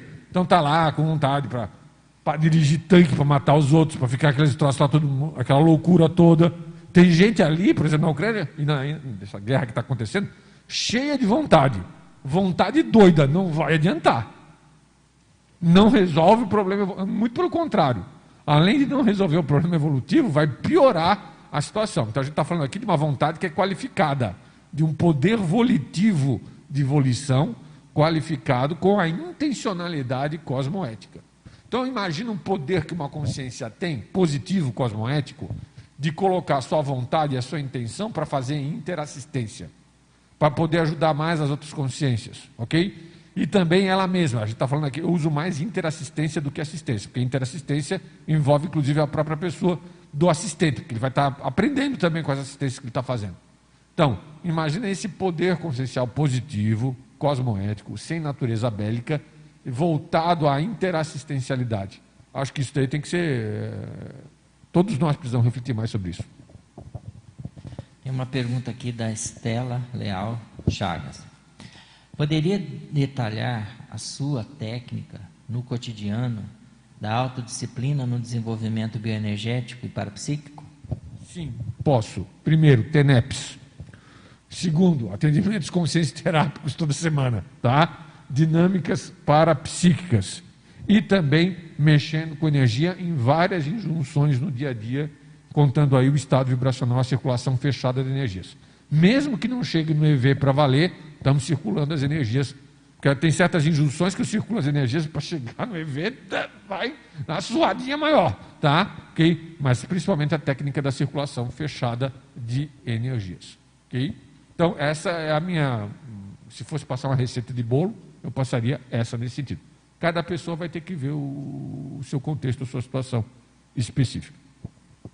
Sobre isso daí, gostaria de lembrar, porque acho importante você ter colocado essa, essa condição aí, nesses. Você colocou quatro, cinco itens aí, né? E no, no quinto item você fala do, da autodisciplina no desenvolvimento energético. Porque às vezes as pessoas acham que quem tem parapsiquismo, ou quem tem projeção, ou tem já um certo desenvolvimento, ah, não, mas você tem facilidade, ou que a pessoa já nasceu assim, ou ela tem um dom, ou qualquer coisa assim. Mas a pessoa esquece que isso é resultado de muito esforço, né? Eu sempre cito o exemplo do professor Valdo, porque ele tinha muita predisposição para a psíquica, desde criança e tudo. Mas ele, do ponto de vista de disciplina e de esforço, é, ele é, é difícil alguém fazer igual ele, né? Eu lembro uma vez que ele estava falando que ele estava trabalhando para desenvolver a psicografia. E ele colocava pilhas de papel, tipo aquelas torres, né, do holociclo, e treinava exaustivamente durante muito tempo para poder aprimorar a técnica né, da psicografia. E por aí vai, você falando só de um detalhe. Mas em tudo, tudo que ele queria, ele é, insistia disciplinadamente, exaustivamente na, na técnica para ele desenvolver aquela habilidade. Como ele fez com a projeção, como ele fez com o EV, como ele fez com vários aspectos do parapsiquismo dele. Né? E às vezes as pessoas querem é, ter o parapsiquismo assim, de graça. Né? Ah, tá. Eu quero dominar o EV, mas eu quero que isso aconteça por né, osmose, né, espontaneamente. Eu vou acordar lá fazendo EV. Não vai acontecer. Né? Tem que tem que ter essa repetição sistemática. Esse é o raciocínio místico, que vai é. chegar alguma coisa e que sem esforço a coisa não vai acontecer. É. A minha primeira projeção, eu já tinha lido projeciologia, tinha muita coisa, estava me esforçando. A minha primeira projeção foi uma projeção de interassistência de desassédio, em que eu me vi na frente de uma consciex agressiva que veio para cima de mim e de repente eu senti alguém Eu sabia que era um indiano, um hindu que estava junto comigo. Eu senti o meu coronochakra expandir, levantei naturalmente os braços exteriorizei energia num padrão muito tranquilo para aquela consex que estava vindo agressivamente. E a energia bateu na consex a consex deitou na minha frente. Tá? Essa foi a minha primeira projeção, que foi uma projeção de caráter. E veja bem, totalmente novato, é, jejuno na coisa, muito jejuno na coisa. Mas foi de desassédio. Eu acho que muitas pessoas podem ter, inclusive, as suas primeiras projeções fazendo interassistência. Tá? Mexendo com energia e ajudando. Eu não acho que interassistência e projeção. Ah, primeiro eu vou desenvolver muito a projeção, para daí depois eu começar a pensar em interassistência. Esse raciocínio, para mim, hum, é totalmente. É, é, não é um raciocínio válido. É, tem aqui um comentário também, Ivo, eu esqueci de falar, sobre a data, dia 20 de julho.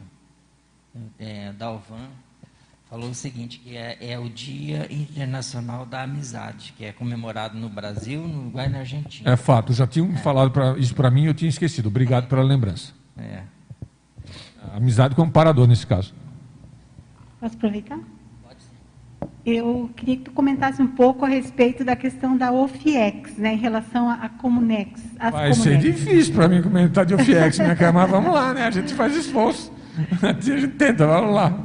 eu fiquei avaliando assim a, as diferenças, claro que a gente já viu bastante o professor Valdo falando na época, né? Mas eu fiquei a, a questão toda assim curiosa para saber em relação à distância que estaria, né, a princípio, de uma Comunex, né? Evoluída, né? Porque ali tem o processo de assistência, né, da, das consciências que ficam ali, né? O Sorvaldo tinha, como, né, tinha o FIEX dele aqui, né? E às vezes ele comentava dessas transmigrações também, Ivo. Então eu queria que tu entrasse por esse lado e falasse um pouquinho assim, como que tu vê em relação às Comunex, ao OFIEX. Minha cara, de OFIEX, a minha experiência, eu vou ficar limitado para poder te responder é, é, essa pergunta não tenho teática em relação à questão de OFIEX para poder dar uma resposta é, mais consistente. O que eu tenho de experiência, mais em termos de interassistência mais intensa, que provavelmente tem interrelação com as Comunexes, são nas atividades de curso de campo. Ok? Essas atividades de curso de campo é o que eu tenho de sinapse, tá? Como eu não tenho experiência com FIEX, eu não quero ser leviano com você. Mas nas atividades de curso de campo, em que eu não, inclusive, não estava participando na condição de EPICOM, como participando na condição de aluno, tá? De aluno ou membro da equipe, várias vezes. Nessas, a interconexão, a hipótese que eu tenho é que a interconexão, isso vale também para o complementar, ao meu ver. A interconexão com essas comunex em termos interassistenciais fica mais intensa, ok? Do ponto de vista do que você falou aí de transmigração, eu não tenho experiências grandes nesse sentido. O que eu tive de experiência nesse sentido foi num curso de ECP2, em que teve muita assistência para consciências, até o professor Valdo usou a expressão da ufologia, dos sedopianos, que seriam os assediadores dentro do contexto da ufologia. E teve, mas não era só desse tipo, não, era, era, era consciência de tudo quanto era jeito, precisando de ajuda. Tá? Isso eu tenho um troço místico. O povo do misticismo, que é ligado muito na ufologia mística, pensa que consciência extraterrestre só tem gente boazinha. Só tem gente legal, tá tudo tranquilo. Ah, lê do engano. Tem muita gente ali naquele contexto precisando de muita assistência. ok? Eu vi algumas coisas nesse sentido na época desse ECP2, que aconteceu, se não me engano, em 93, 94. Tá? É esse P2 que eu tomei três dias de prescrição. Quando você toma três dias de prescrição, você não esquece. Tá? Ok? E aí o que acontece? É, lá dentro dessa, de, dessa condição, eu vi, principalmente eu tive uma projeção pós-ECP2, em que eu vi várias pessoas de psicossoma muito diferente. Aquele povo não era daqui. E eu sabia que eles tinham um problema na tireoide. Alguma coisa deles no futuro ia desencadear alguma coisa na tireoide não consegui ver mais detalhes depois disso. Foi um campo que na época era o EM, que era a Consex que acompanhava o professor Valdo, esse CP2. Eu acho que o Hernani estava lá. O campo hoje está um brique-abraque de consciências extraterrestres. Esse tipo de expressão você não esquece. Tá? Estava lá. Então lá teve muito. Isso foi lá no Le Petit Village. Muitos aqui tiveram no Le Petit Village. Aqueles campos do Le Petit Village teve muita assistência ali dentro da, daquela situação. Tá? Então é isso que eu posso te colocar. Da OFX, minha cara, eu vou ficar te devendo. Ok? Beleza? Aqui.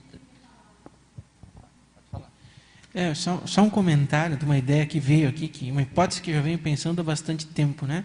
que tem a ver com o que você está falando no, no, no, paper e que foi falado, que são a questão dos paradoxos na evolução. Né? Tem coisas que são escancaradas, mas tem coisas que são paradoxos, que fazem a gente pensar que são contraintuitivas. Né? E tem um paradoxo que são das conexões inversamente proporcionais e complementares. Se nós estamos pensando aqui em termos de lucidez, de discernimento, penso eu, e não que eu esteja nessa condição, né, que evoluir também é ampliar cada vez mais o grau de lucidez, para ter cada vez mais discernimento, mais cosmoética para fazer mais interassistência. Não teria lógica evoluir só para ficar numa bolha, né? Não fazer interassistência. Então, se a gente analisa que proporcionalmente ao número de consciências mais evoluídas, nós vamos ter bolsões de consciências menos evoluídas, que toda a lógica da reurbanização funciona dessa forma, né, que é trazer, proporcionar que essas consciências ressomem, venham para cá evoluir, mas também amparadas por um número de consciências que tem um discernimento, uma evolução um pouquinho melhor. Dois paradoxos aí que eu acho que eu vou destacar. Primeiro paradoxo: quanto mais você está é, melhor, tem uma evolução energossomática boa, acompanhado também de uma evolução consciencial, mais você vai estar ajudando gente mais doente. Então, menos doente, ajudando mais doente. Agora tem um outro paradoxo que é chato. Isso eu conversei muito com Djalma durante um tempo. Às vezes, para Consbel, que teve muito habituada a contextos bélicos, para ela poder enxergar certas coisas, ela vai precisar ficar mais fraca. Fraca em que sentido? Não é fraca de cosmoética, não. Ela precisa abdicar da força bruta, se sentir, abre aspas, mais fraca, e se mais fraca entre aspas, tá? Para daí poder entrar mais em contato com ela. E ela descobrir até certas facetas e nuances da personalidade dela que ela não conseguia, porque ela queria sempre alimentar aquela posição de força.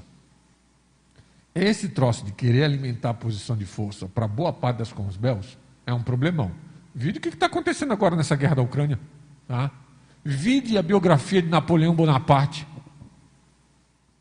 Que ele não podia fazer um tratado de paz se ele não estivesse numa posição forte, em que ele pudesse colocar bem as cartas lá dentro da situação. Isso só dá problema. Esse troço da insistência em ficar numa posição forte gera mais problema do que ajuda, ao meu ver. Então vejo isso como uma condição. E às vezes algumas pessoas, aí por isso que às vezes determinadas doenças podem até ser boas. Isso eu não estou não tô generalizando, não, tá, gente? É bom deixar isso claro. Não dá para generalizar isso que eu estou falando. Mas algumas doenças, dependendo da situação, que podem deixar a pessoa mais fraca do ponto do ela fica menos brucutu energética e menos brucutu do ponto de vista físico, tá? Isso aí pode, e eu não estou generalizando, isso vai depender muito de pessoa para pessoa. Ajudar ela a ficar mais lúcida com ela mesma. Okay? Temos mais perguntas aí, Anani? Por isso que às vezes a gente vê, às vezes, em certas figuras assim, muito bélicas, e às vezes é, tem o soma pequenininho, né? próprio pro Hitler era, era pequenininho. Né? Às vezes até a pessoa fica com é, baixa autoestima, às vezes, e tem essa postura agressiva, né? faz como se um, um contrabalanço, né? E, e, é curioso a gente observar isso até né, nesses casos.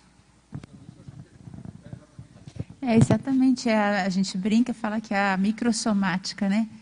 mas às vezes tanto para mulheres quanto para homens, exatamente o que o Hernani falou. Você observa às vezes que a pessoa vem num, num frasco contido assim, para segurar o temperamento, que é mais, acho que perceptível quando é mulher, né? Que aí é mais diferenciado, né? Dá para perceber mais claro.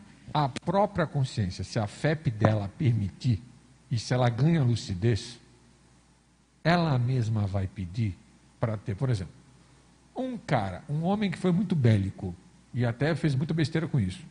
E ele ganhou lucidez porque às vezes na vida dele fez alguma coisa que também não foi só belicismo, tá? Estava estudando a vida de Napoleão. Napoleão, boa parte da vida dele não foi só dentro das questões bélicas, foi muito da vida civil, código napoleônico, aquele negócio todo. Tá? Não estou dizendo que seja necessariamente o caso dele, mas pega um exemplo desse tipo. A pessoa tem alguma coisa na ficha que ajudou, em algum ponto, mesmo com todo o processo bélico, todo o processo de guerra. Essa pessoa às vezes vai reconhecer que o melhor para ela, e às vezes ela pode reconhecer pacificamente, é um corpo de mulher, por exemplo, se foi homem, para poder ter outras experiências e outras vivências que vão ajudar a antagonizar aquele mater pensene, aquele mater pensene bélico.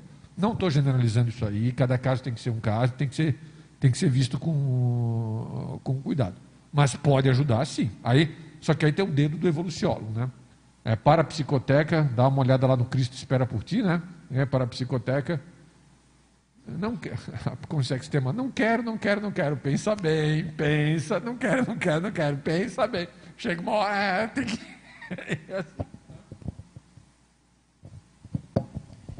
Queria só, só complementar aqui de antes, né? Já que está na questão, essa questão bélica, e nós estamos no conflito Rússia e Ucrânia, é, eu queria perguntar para você, e você que você é um estudioso, principalmente da Segunda Guerra Mundial, estuda essas questões bélicas, se você já. O que, o que você pensa acerca da importância, do paradoxo, né, novamente, da importância desse conflito bélico? A gente sabe que está morrendo civis, que é, é uma situação deplorável, ninguém quer mais uma guerra no atual momento da humanidade, mas, por outro lado, eu fico aqui pensando, né? É, se o conflito acontece, é porque, de certa forma, tem uma, tem uma razão evolutiva também por acontecer. Né? Eu vejo que o Max Mecanismo aproveita a nossa cosmoética ou a falta dela e todas as condições de variáveis que pode em prol da evolução. Como é que você avalia isso? Né? Porque, ao mesmo tempo que acontece o conflito, o mundo inteiro está fazendo manifestos, está se posicionando a favor da paz, as pessoas estão expressando a sua opinião, deixando de se omitir. Como é que você faz esse contraponto? Veja a diferença que aconteceu na década de 30, antes de Hitler tomar o poder na Alemanha, lá por 31, 32, Stalin matou 3 milhões e meio de ucranianos de fome. 3 milhões e meio. Pega o livro Terras de Sangue, de Timothy Snyder, historiador famoso, tá? Okay? Só tem um detalhe, né? Vai, só lê esse livro quem tem estômago. Okay? É, é, o título do livro é esse, Terras de Sangue, editado aqui no Brasil, se não me engano, pela Record, do Timothy Snyder. Ele também publicou há pouco tempo um livro sobre o Holocausto. Esse cidadão, ele analisa exatamente. Eu não conhecia nada a respeito dessa situação da Ucrânia. Tá? E detalhe: ninguém fez absolutamente nada. Tudo bem que a gente estava numa outra época, comunicações eram diferentes, estava é, esse regime stalinista. Mas eu duvido que as potências europeias não sabiam o que estava acontecendo dentro da Ucrânia. E ninguém mexeu um fiapo de cabelo para evitar que 3 milhões e meio de ucranianos morressem. Hoje não. Hoje está tendo um contraponto. Hoje, talvez, fique mais forte a necessidade de algumas questões ligadas ao Estado mundial. Tá? Ninguém mais hoje tem paciência para guerra, gente. Guerra hoje é uma coisa que não, não dá mais intragável, nem na Europa. E não é só questão de interesses econômicos, é também questões de autoconsciência histórica. Tá? Ninguém mais aguenta eh, esse tipo de situação. Então tem que fazer aí muita. Agora, é claro, né, pessoal? Vamos pensar muito positivo de todos os envolvidos nesse contexto, ok? Exterioriza energia não para uma pessoa específica, mas para o contexto todo, para que ajude para quem puder, ok? Tá? É, coloca na tela mental aí, de vez em quando, a, a Ucrânia e joga energia lá para todo mundo, Ok? Então, esse é um ponto que eu vejo que é interessante se fazer, a gente pensar num papel interassistencial dentro desse contexto. Acho que tem mudanças históricas. Se você for comparar o genocídio ucraniano ocorrido no início da década de 30, em que ninguém fez absolutamente nada, para a situação agora, em que está todo mundo se mobilizando para que não possa isso novamente se repetir e acontecer, eu vejo que tem diferenças grandes e marcantes nesse sentido. São exatamente 10 horas e 44 minutos. Eu não sei se tem algum recado aqui que a equipe gostaria de dar para daqui a pouco a gente já encerrar.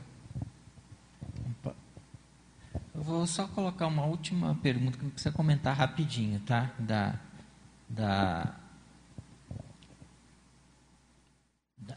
é, Dalva Tadeu Brum. É, podia, poderia comentar, falar sobre o nível de lucidez projetiva permissível por hipótese em alto nível de lucidez não poderia ser benéfico em função das atividades, mesmo que assistenciais no extrafísico? Não sei se entendi a pergunta. Nível é, de lucidez permissível? Ela, é, nível de lucidez projetiva permissível.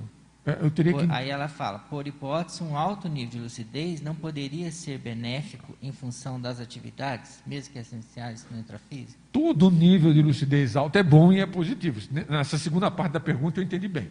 O que eu fiquei meio na dúvida foi a questão do, do, do permissível. Vou ficar devendo nesse sentido, tá? Ok? É, essa questão de permissível, existe uma diferença entre ser permissível e deixar tudo acontecer, inclusive coisa anticosmoética negativa, e existe uma outra coisa que é abrir mão de controle. Tá? É, é personalidade controladora, eu consigo entender alguma coisa a respeito desse assunto. Tá? Então, já vem. Lucidez é diferente de controle. Na lucidez, e as pessoas às vezes confundem lucidez com questão de, auto, de, de, de controlar tudo. Lucidez não significa controle. É, é, super importante colocar isso. Você controla o seu fluxo pensênico, que é um controle positivo, um autocontrole positivo, mas você não vai controlar o fluxo pensênico dos outros, nem dos seus amparadores. Tá? Não sei se eu consegui responder aí a pergunta. Okay. Eu gostaria de fazer meus agradecimentos aqui, tá? Agradecer a Andréia, agradecer a Ana Luísa, agradecer o Hernani, Gisele, toda a equipe aí que ajuda no epicentrismo em debate. Agradecer também a participação de todos vocês, da equipe aqui do Tertuliário, Marilux, Terezinha e todos os demais, tá? É, e o meu muito obrigado aqui, encerrando então o nosso Epicentrismo em Debate de número 106. É, obrigado, professor Ivo, obrigado a todos que participaram. Hoje nós tivemos cento, é, é, 69 é, espectadores simultâneos, 285 acessos e nove presentes aqui no Tertuliário. Tá? Semana que vem, a professora Cristina Aracaque vai apresentar o paper aqui no Epicentrismo. Obrigado a todos e até a próxima.